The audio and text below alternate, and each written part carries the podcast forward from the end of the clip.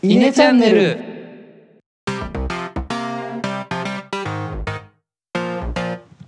はいどうもイネの石原です。野田です。えのです。このチャンネルでは中学高校の同級生である僕ら3人が20代の今を思うことをトークしています。はい。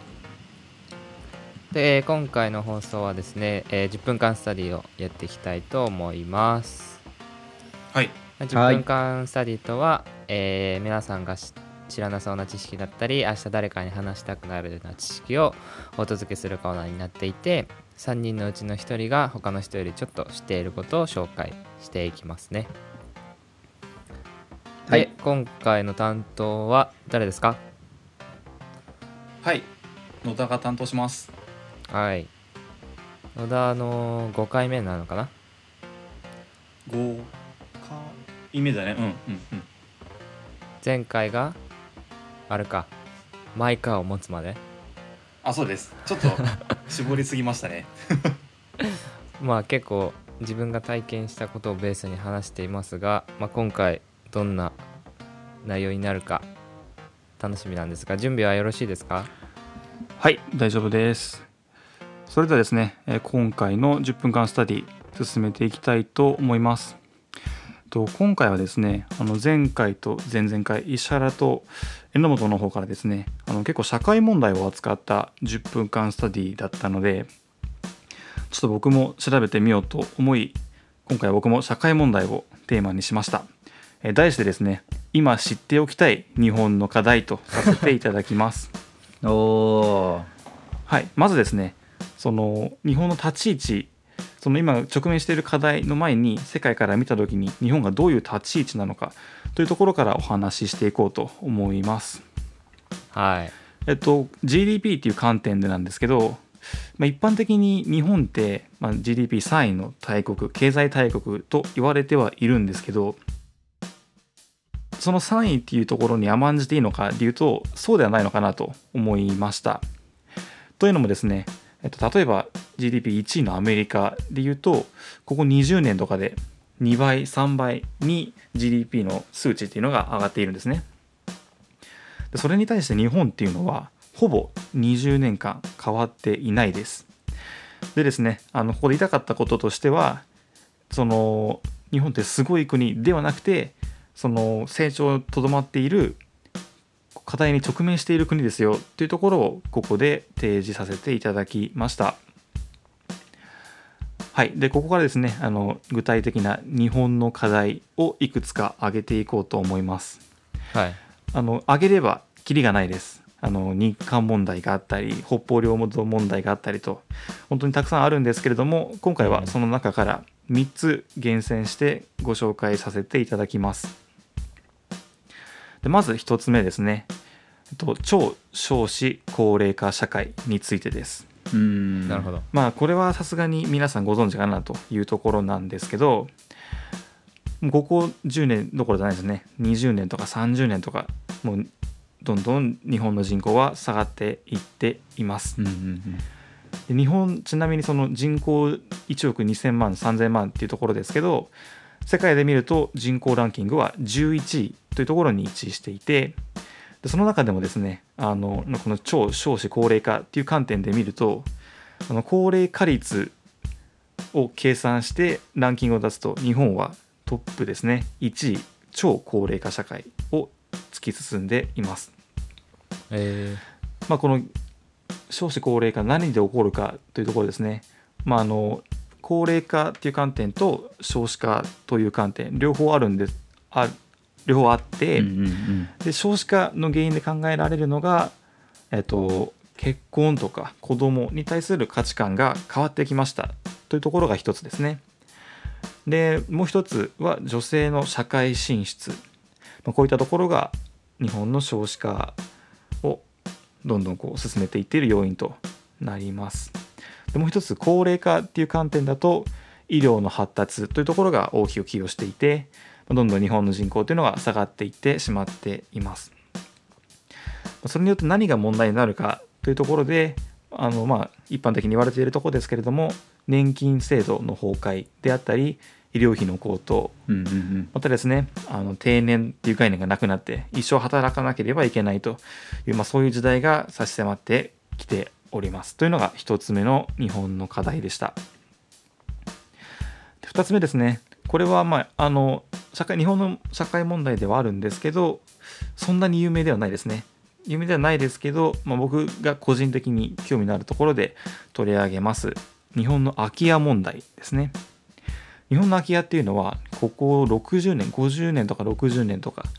あのどんどん増えていっています。でこの空き家っていうのは 4, 4つに分類することができてうんうんうん一つが売却用もう一つが賃貸用でさらに二次利用でその他と4つに分類されるんですけれどもまず売却用、まあ、これは文字通りですけど普通にまだ買い手がついていない空き家のことですね。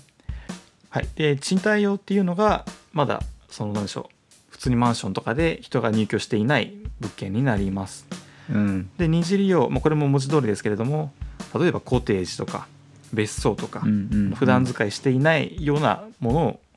えー指しますね。その他っていうのがそれ以外のところなんですけれども、まあ、ここで取り上げている日本の空き家問題というのは主にこのその他に分類されるところです。うんうんうんこのその他の割合ですけれどもぜ空き家全体の45%程度がそのその他に分類されていて誰のものかわからないといったようなものになります。この空き家問題何が問題になるかでいうと建物が老朽化してしまって要はその災害につながってしまうといったようなことや、あの人が住み着いていなくて管理されていないので治安がどんどん悪くなっていってしまうというようなことが考えられます。なるほどねはい、で最後3つ目ですね。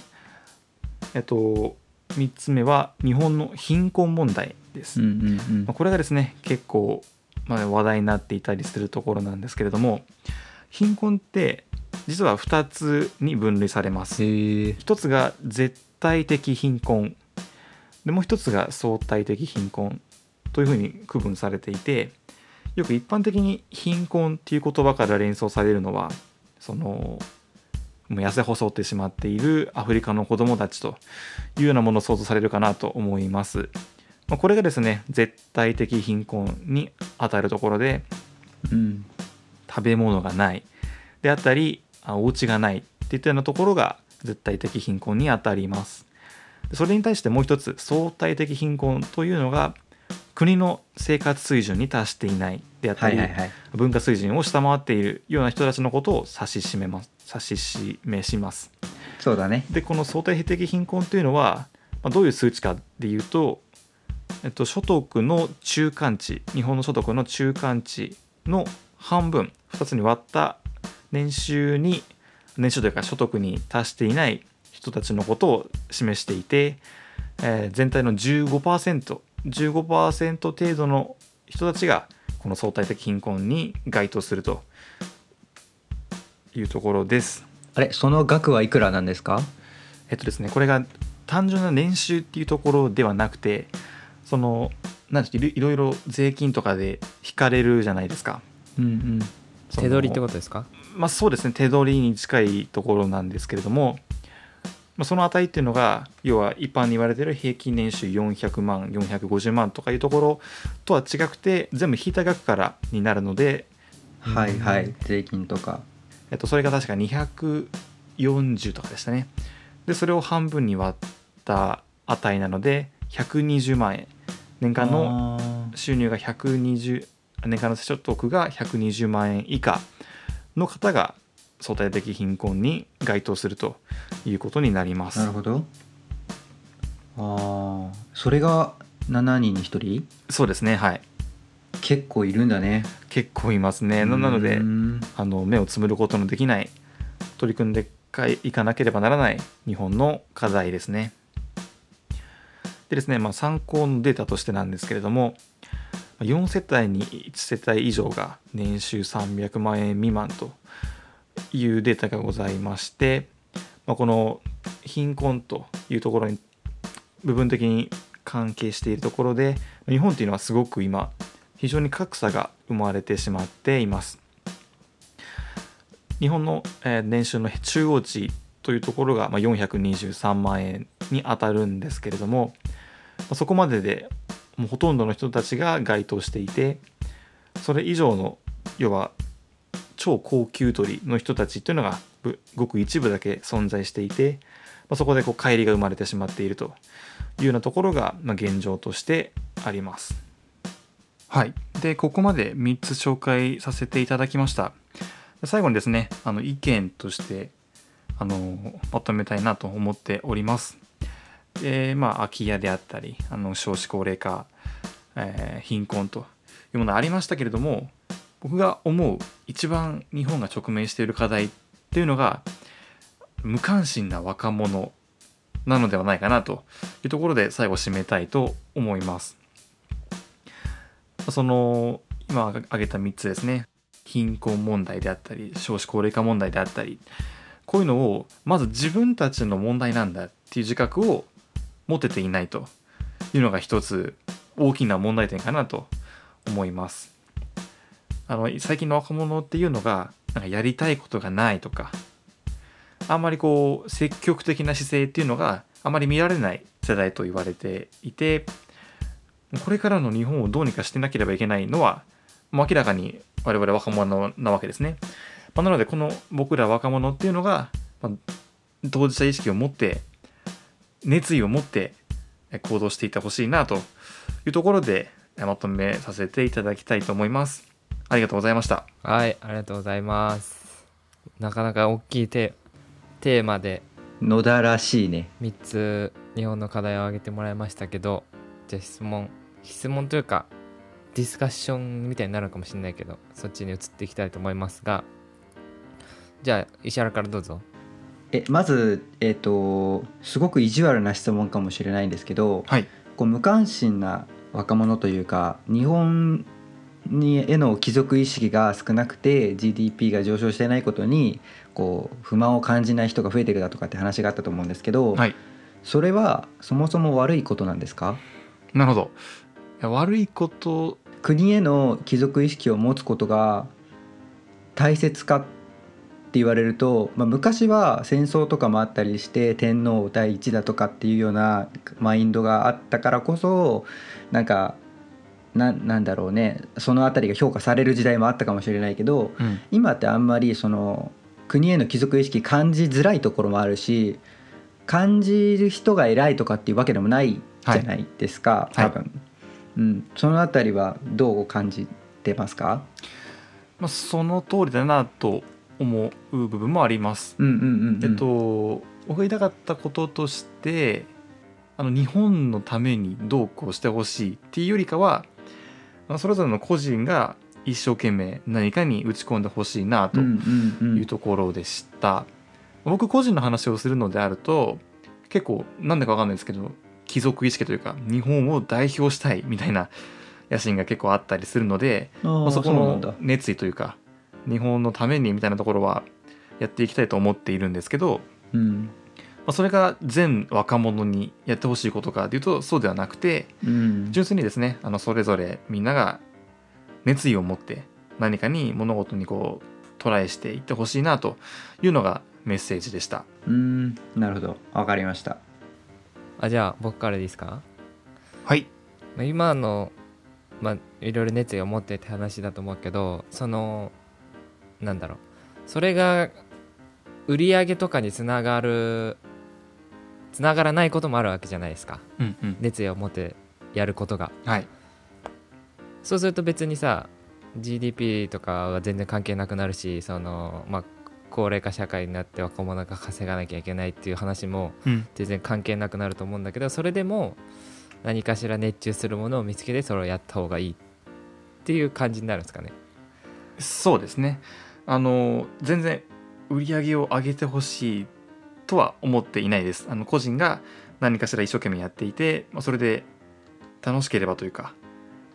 熱中していてくれればそれでいいかなと僕は思っていてでそういう頑張りっていうのが最終的にというか結果的にあの売り上げとして日本に還元されていければあそれでいいのかなというふうに考えています。うんうんうん。なるほどね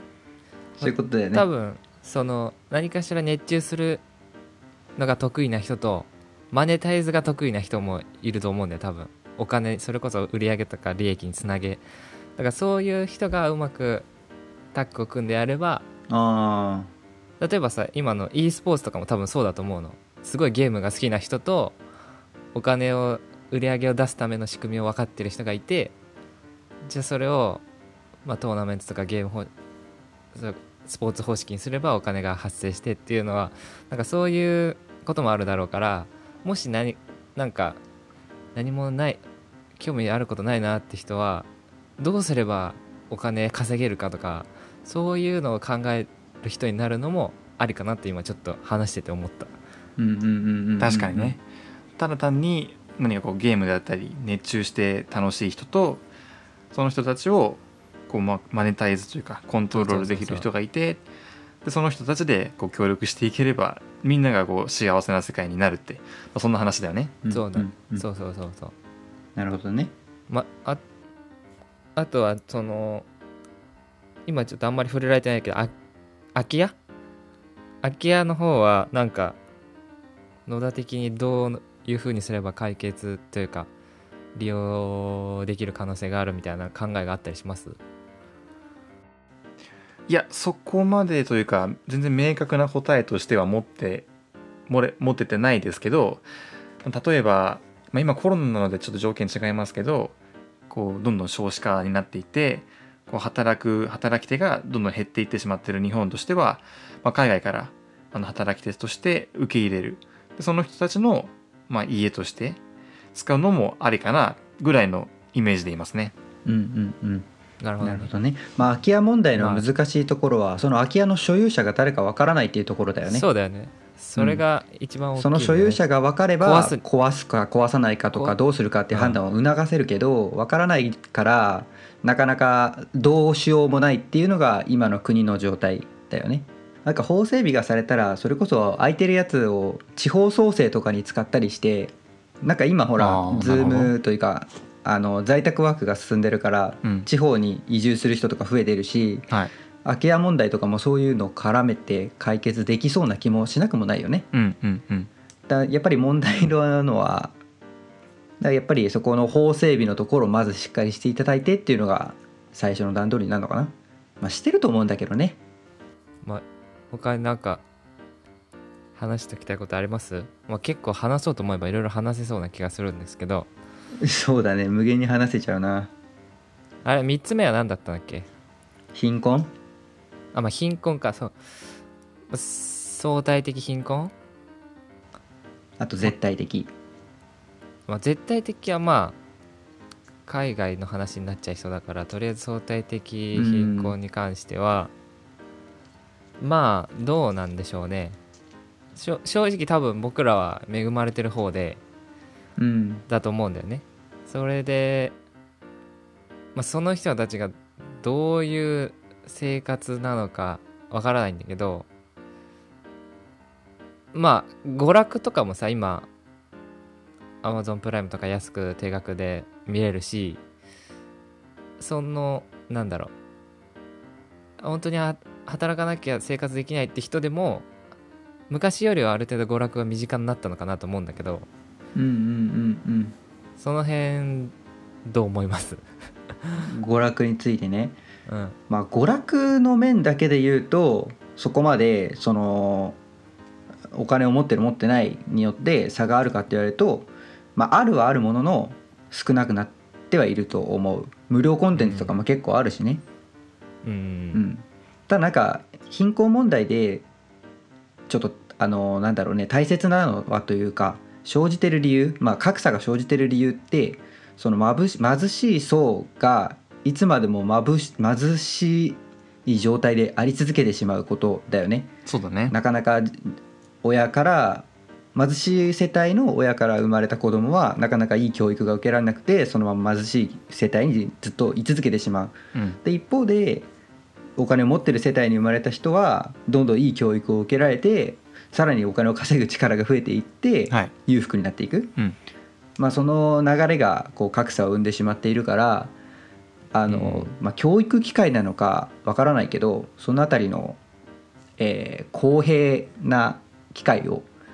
なんか、ね。設けるのが個人的には大切かなと思います。まあ教育に関してもさ今オンラインでいろいろ勉強できる仕組みがあったりとか、あとはうんこの間ちょっと話題になってたけど前澤さんとさひろゆきさんがさ おお金配るかパソコン配るかみたいな話でうん。